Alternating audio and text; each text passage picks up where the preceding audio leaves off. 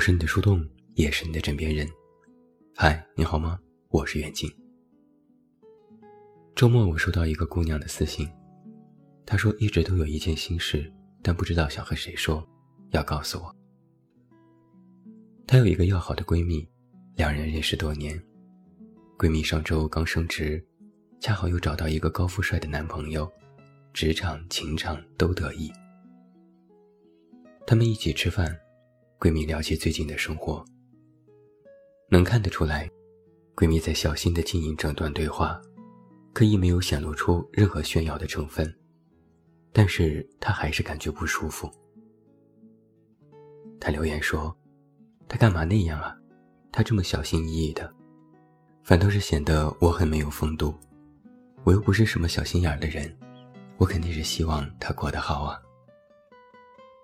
我反问：“是吗？”他说：“好吧，我承认我很嫉妒。”然后他又赶紧解释，自己不讨厌闺蜜，她们从小一起长大，能够彻夜谈心，也能喝酒大醉，把自己交给对方非常放心，他们是最要好的朋友。但是，他话锋一转，他现在过得好，按理说我应该替他高兴，但我其实也没那么高兴，我只是表现出更加夸张的恭喜他的那种姿态。最后，他问我：“我这样是不是不好？我是不是变态？我是不是根本不配做他的朋友？”我说：“放轻松，没什么大不了的。”要说到这个话题啊，我可是过来人了。在五六年前，我有一个毛病，我以前很不爱和比自己强的人玩。那个时候，我正意气风发，职场得意。身边有一群人围绕，每天都有各种客户和资方巴结着。在网上，我在豆瓣开始迅速窜红，也认识了很多作者和编辑。那时我的人际圈几乎都是以我为中心。我也是人来疯，喜欢和人闹，奔走于各种社交场合，觥筹交错，好不热闹。我渐渐开始享受那种氛围。也享受被人俯视的感觉，反倒是遇到一些比我厉害很多的大佬，我相处起来会很不舒服。我不喜欢那种自己无法掌控的局面。那时我熟悉的朋友、认识的同行，几乎都是要比我弱一些的人。如果谁比我强，我就会无意识的拉开距离，拒绝靠近。渐渐的，我就发现。这个行为更深层的原因是，我其实见不得别人好，更见不得以前不如我的人现在比我好。比如我有个朋友，我风头正劲的时候，他还默默无闻，我们关系还不错。后来他成了我的同行，也做了自媒体，在短时间内迅速走红，一下子就超过我许多。那时我非常失落。想不通这是为什么。我一遍遍自省，是自己不够好吗？是自己不够努力吗？他到底比我强在哪儿？为什么他能这么快就红？后来我觉得他可能是运气好，赶上了好时候。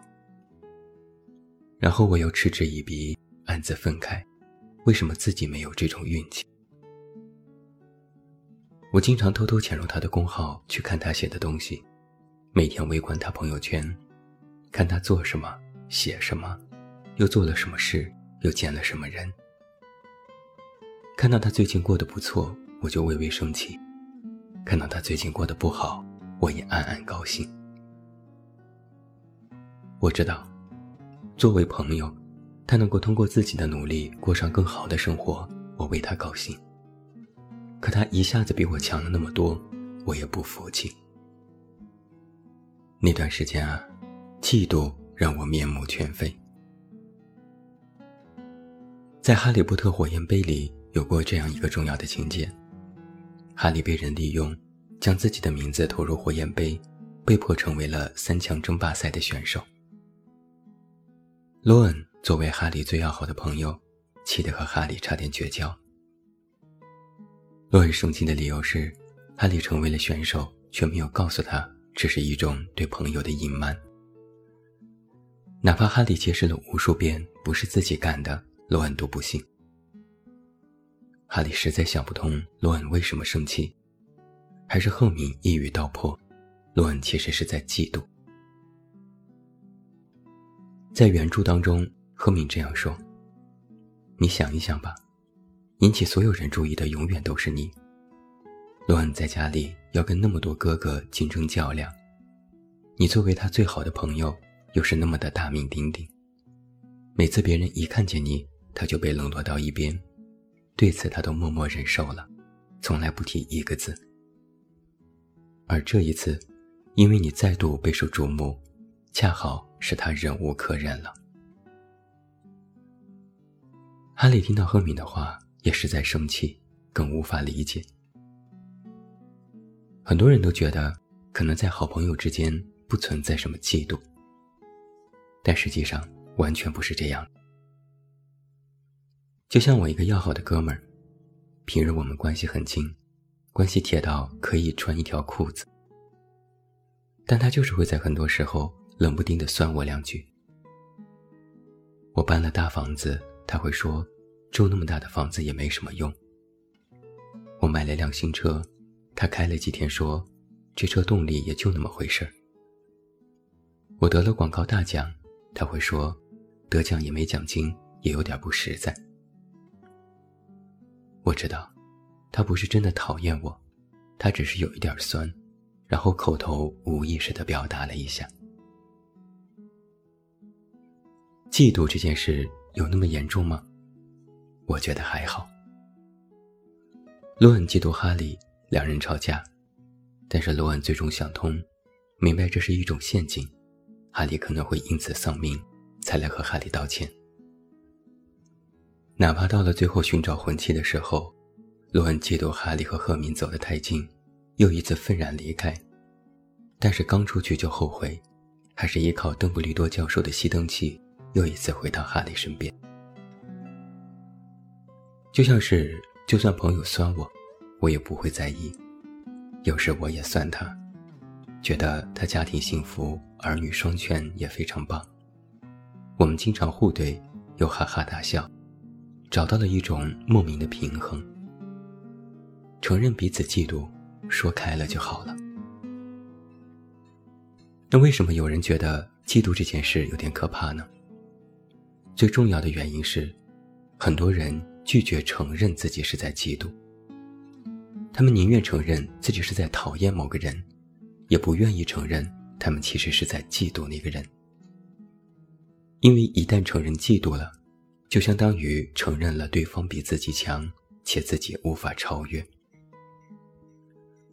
我就是明白了这一点，在刻意自省，改掉了当年的毛病。因为我发现，嫉妒这件事本身毫无意义。而是一种焦虑。与其说是嫉妒，不如说是看到别人变好变强了，而自己却没有什么长进而焦虑。这种焦虑和不安其实是自己造成的，但我们往往把责任推卸给自己在嫉妒的对象。就好比你的某位朋友在拼命努力工作，你总说那么拼干嘛？还不如过几天舒坦的日子。后来朋友变强了，原本以为他跟你一样，不过只是屌丝，你还能够从他的身上找到一点存在感和心理安慰。但现在突然之间，你发现，原来你们不一样，在他身上你再也找不到归属感了。其实只是人家进步了，而你对自己越来越不满意，但又无力改变。所以你焦虑，所以你嫉妒。那想要改变这种嫉妒，有两个办法：承认和表达。第一，要承认你就是在嫉妒。绝大多数年轻人在未经人事之前，总觉得自己会是那个幸运儿，完美无缺，命运和社会都会对他们格外幸运和宽容。在还没有见识到这个世界完整的模样之前，总是会生出许多轻佻之心。只有先勇于承认自己是在嫉妒，把控制情绪的主动权交还给自己，你才能够正视它，进而处理它。试着去面对，总好过一味的否认。因为只有面对，你才能够从积极的方面去看待它。嫉妒的两面性在于，消极的逃避它，是如果不想嫉妒别人，就盼着别人哪天倒霉；积极的面对它，是如果不想嫉妒别人，是努力让自己变得更好。第二，要学会表达这种嫉妒。你会嫉妒的人，往往是你亲近的人。一个和你没有任何关系的人，突然某天暴富。你充其量只是羡慕。学会表达嫉妒，有九成可能反馈都是正面的。就像后来我和曾经我嫉妒的人聊过这件事，他说：“我才嫉妒你呢，你过得比我幸福多了，我努力那么久都达不到你的那种格局。”就像我哥们儿也说他其实是在嫉妒我，我说：“其实我有时也嫉妒你。”看到你带着女儿来家里玩，我羡慕的都要哭了。发现没有？只有彼此表达了嫉妒，你们才能够达成和解。不表达，终究会带来误解。被人羡慕的感觉固然是很好，但你也该明白，人们羡慕之后的沉默有多可怕。表达嫉妒，会有一个积极的作用是，表达。会带来共情，你会发现，原来你在别人眼里，并不是一无是处。你也有别人羡慕的地方，你身上也有许多闪光点，你也并不是一直必须俯视别人的人。嫉妒是让人心累，但表达后让人轻松。最后，我想说，人们谈嫉妒色变。认为这是一种心理缺陷，这其实不对。嫉妒只是一种情绪，真的没什么大不了的。而只要是情绪，就都可以从正面去引导它。反过来想，你嫉妒，说明你还有一定的进取心，你只是因为暂时的落后而失落。你还有机会可以赶超，嫉妒的正面反馈是让你抓紧脚步。但是，倘若到了某天，你对任何人的优秀和进步都无动于衷、视而不见，并对自己毫无要求、无知无觉、麻木冷淡、停滞不前，那时才会真的有点可怕，不是吗？我是你的树洞，也是你的枕边人。关注公众微信“远近”，找到我。另外，我的微信视频号也已经开通。微信视频号内搜索“袁小静”即可收听，每晚一条小音频，做你的哄睡声优、虚拟男友。我是袁静。